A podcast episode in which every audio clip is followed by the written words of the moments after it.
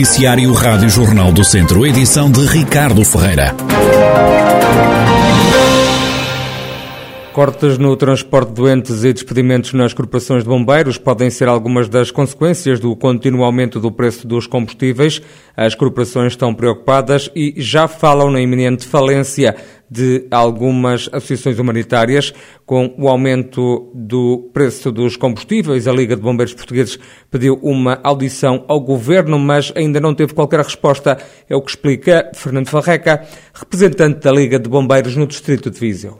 Solicitamos, enquanto Liga, solicitamos reunião ao Ministério da, da, Saúde e ao Ministério da Administração Interna, as quais ainda não tivemos, tivemos resposta, mas estamos bastante preocupados com esta situação porque podemos estar em em situação de falência de muitas corporações de bombeiros. Pode estar posto em causa a suspensão do, do transporte de doentes e, inclusive, muitos postos de trabalho. Os bombeiros hoje são responsáveis por 12 mil postos de trabalho em termos nacionais e muitos destes postos de trabalho podem estar em causa porque as associações, para aguentarem as viaturas na, na rua, vai-lhes faltar o dinheiro para pagar os ordenados. Portanto, isto é uma bola de neve e nós temos que rapidamente lutar contra isto, porque senão o socorro às populações pode estar em causa.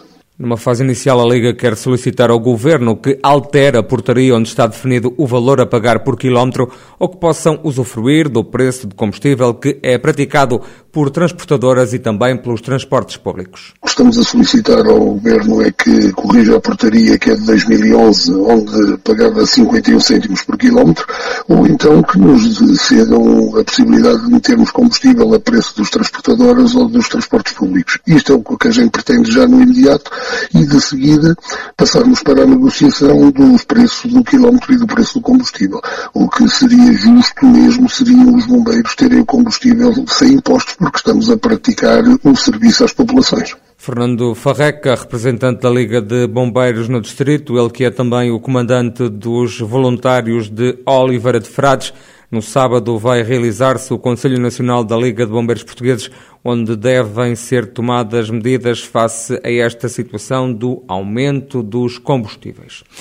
O Bispo de Viseu continua incontactável, está com o telemóvel desligado, isto no dia em que se soube que um padre da Diocese está acusado dos crimes de coação sexual agravada na forma tentada e aliciamento de menor para fins sexuais. O caso remonta a março do ano passado. A vítima foi um jovem de 14 anos que conheceu o padre da paróquia de São João de la Rosa, Luís Miguel Costa, num convívio que ocorreu numa adega da localidade. As suspeitas levaram o bispo de Viseu no verão passado a afastar o pastor de todas as funções nesta paróquia, mas também no seio da Igreja Católica. O sacerdote quebrou silêncio nas redes sociais, onde se defendeu negando ser pedófilo. O advogado da defesa, Paulo Duarte, diz apenas que vai utilizar os meios processuais adequados, tendo em conta que descarda em absoluto da acusação, confirma que vai pedir a abertura da instrução do processo. Já a advogada do menor, Cristiana Rodrigues, afirma que os julgamentos são feitos em tribunal e não na praça pública e acrescenta que não vai discutir este caso publicamente. Refere apenas que, enquanto advogada da acusação, representando o menor e também os pais, está empenhada em proteger crianças que viveram situações semelhantes e ainda o jovem de 14 anos. A seca ainda só está a ter impacto nos setores da agricultura e pecuária em Aguiar da Beira. O abastecimento às populações ainda não registra problemas, é o que garante o presidente do município. Ainda assim, Virgílio Cunha explica que a Câmara já está a tomar medidas e lançou mesmo uma campanha de sensibilização à população. De qualquer das formas, estamos a alertar para a economia da água, para a poupança da água, para que as pessoas não, não reguem se não for necessário o jardim, para poupar água nas torneiras e, e por outro lado, vamos-nos precaver para o verão, construindo já dentro de pouco tempo, investigando alguns sítios onde poderemos construir algumas charcas, algumas represas, pequenas bolsas de água, para no, no período no verão podermos abastecer aí para, eventualmente, para abastecimento público da rede, mas mais até para o abastecimento daquele, daqueles consumos dos bombeiros, da lavagem de rua ou coisa assim do género. Mas neste momento, digamos que no nível do abastecimento do consumo público, poderemos dizer que ainda não estamos a, a viver problema. Virgílio Cunha, presidente da Câmara de Aguer da Beira, autarquia que está atenta ao problema da seca que afeta o país e a região. O distrito de Viseu está em situação de seca extrema. Previsão de chuva forte coloca o distrito de Viseu sob aviso amarelo. O alerta do Instituto Português do Mar e da Atmosfera está ativo entre as nove da noite de hoje e as três da manhã. É justificado pelos técnicos da meteorologia com a previsão de períodos de chuva, por vezes forte. Para além de Viseu, estão também sob aviso amarelo outros cinco distritos do país, entre eles os vizinhos de Aveiro, Porto e Vila Real. Das últimas horas vem a confirmação de mais uma vítima mortal eh, em Mangualde, causada pela Covid-19. A pandemia já tirou a vida neste Conselho do Distrito a 31 pessoas. Nos últimos dias registaram-se ainda em Mangualde 107 casos positivos. Já Tondela conta com mais 56 pessoas doentes. O Ferreira Daves terminou a primeira fase do Campeonato de Portugal em penúltimo lugar. O clube do Conselho de Sátão somou 12 pontos, ganhou 3 jogos, empatou outros 3 e perdeu 12 partidas. Vai agora lutar pela manutenção no quarto escalão do futebol nacional, com mais três equipas, antes de entrar na próxima etapa. Ricardo Duarte, treinador do Ferreira Daves, de Sátão, admite que o clube não fez uma boa fase regular. Não foi uma, uma fase muito conseguida da nossa parte, mesmo entrando a meio, mesmo antes, quando entramos, eh, estávamos com 4 pontos, vocês chegaram a algum ponto, melhorámos ali um bocadinho, podíamos ter feito melhor. Agora é prepararmos para aquilo que era o, o grande objetivo e aí o nosso foco também agora nesta parte final é preparar a equipa para estes seis jogos, que são seis finais e que conseguir uh, uma coisa inédita no Ferreira Daves, que ainda não conseguimos nenhuma vez a manutenção do Campeonato de Portugal. Temos muito trabalho pela frente, as equipas reforçaram-se.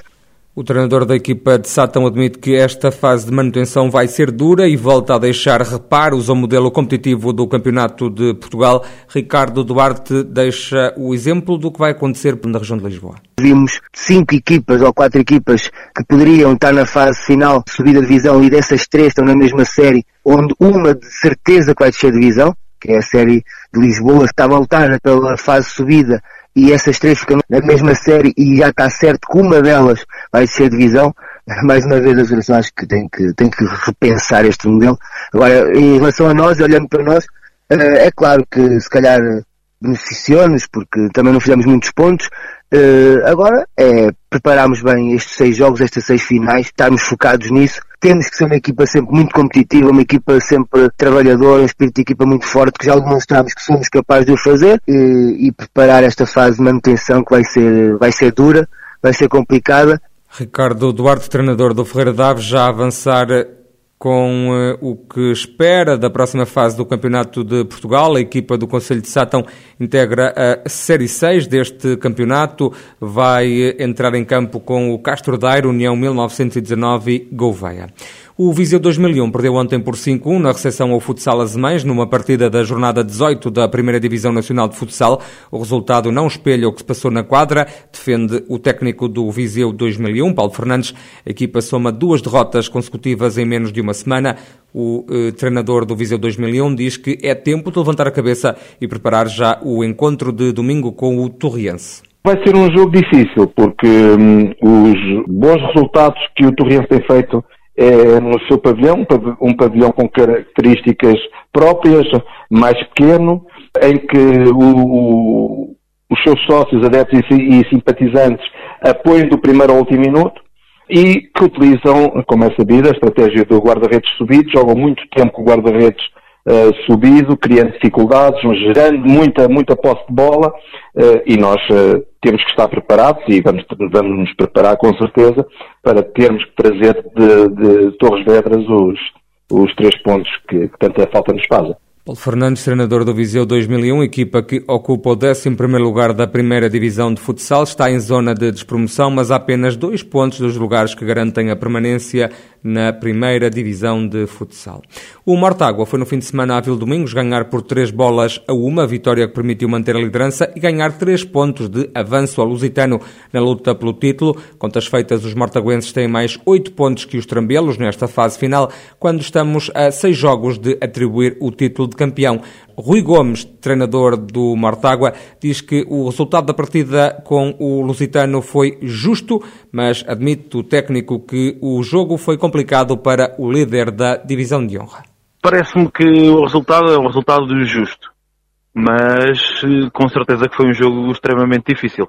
A primeira parte eh, foi muito equilibrada, sabíamos que o Lusitano em casa era muito forte, só tinha vitórias e o jogo foi muito equilibrado. Nós tivemos algumas oportunidades, o Lusitano também, acabou por ir empatado um a um para o intervalo eh, e parece-me que se ajustava perfeitamente. Na segunda parte entramos muito fortes, tivemos uma bola na barra, a seguir um gol anulado, depois um lance dentro da área que podíamos ter marcado e não conseguimos, conseguimos marcar logo a seguir, tivemos quatro oportunidades muito evidentes em 10 minutos. Julgo que o resultado se ajusta para, para aquilo que foi a prestação das duas equipas, mas foi extremamente difícil, como quem esteve no jogo pôde constatar. Do lado do lusitano Sérgio Fonseca entende que os trambelos entraram melhor no jogo. O treinador diz que o lusitano não esteve bem na segunda parte foi um mau resultado. Nós penso que, penso que entramos relativamente bem no, no jogo. Primeira parte, acho que foi uma primeira parte equilibrada, bem disputada. Nós, nós talvez com, com um ligeiro ascendente sobre o Mortágua.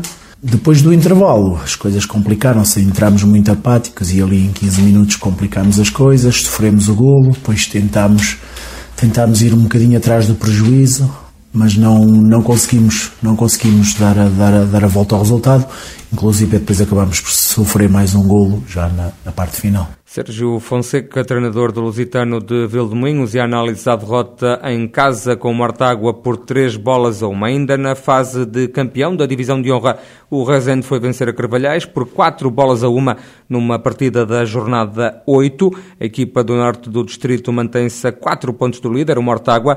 O treinador do clube de Rezende, Paulo Amor, entende que, apesar de ter entrado a perder neste jogo, a vitória é justa. Foi um bom jogo, em que hum, nós entramos bem no jogo, mas fomos surpreendidos com um, um golo cedo do, do Carvalhais, depois tornámos a, a controlar o jogo, uh, o empate surge de um autogolo e na segunda parte, uma segunda parte bem conseguida, onde marcámos mais três golos e, e pronto, acho que foi uma vitória justa por aquilo que nós fizemos. Já o treinador do Carvalhais, Fernando Pinto, admite que a vitória do Rezende também é justa. Foi um jogo difícil. O Rezende eh, acabou por demonstrar aqui também que Trabalhais o porquê de vai no segundo lugar. Uma equipa bastante competitiva, com muita qualidade, eh, jogadores que, que, deixam tudo dentro de campo, uma entrega enorme e a ambição deles também passa por subir divisão. Por outro lado, os meus jogadores também estão de parabéns, apesar da derrota, Fizemos um grande jogo, uma grande entrega, com muita qualidade. Adiantámos-nos no, no, marcador com todo o mérito, porque até o momento justificava-se a vantagem de Carvalhais, mas depois acabámos por, na segunda parte, não conseguir aguentar eh, as dinâmicas do Rezende, fruto daquilo que estamos a atravessar também. Nós esta semana apanhámos com mais cinco jogadores com Covid, e embora a vitória se ajusta perfeitamente ao Rezende, porque mereceram ganhar, foram melhores que nós, eh, agora os números é que não expressaram aquilo que foi jogo, não, não, não merecíamos uma derrota tão dilatada. O Carvalhais continua em último lugar na fase de apuramento de campeão da divisão de honra da Associação de Futebol de Viseu. O Clube de São Pedro do Sul soma apenas 4 pontos.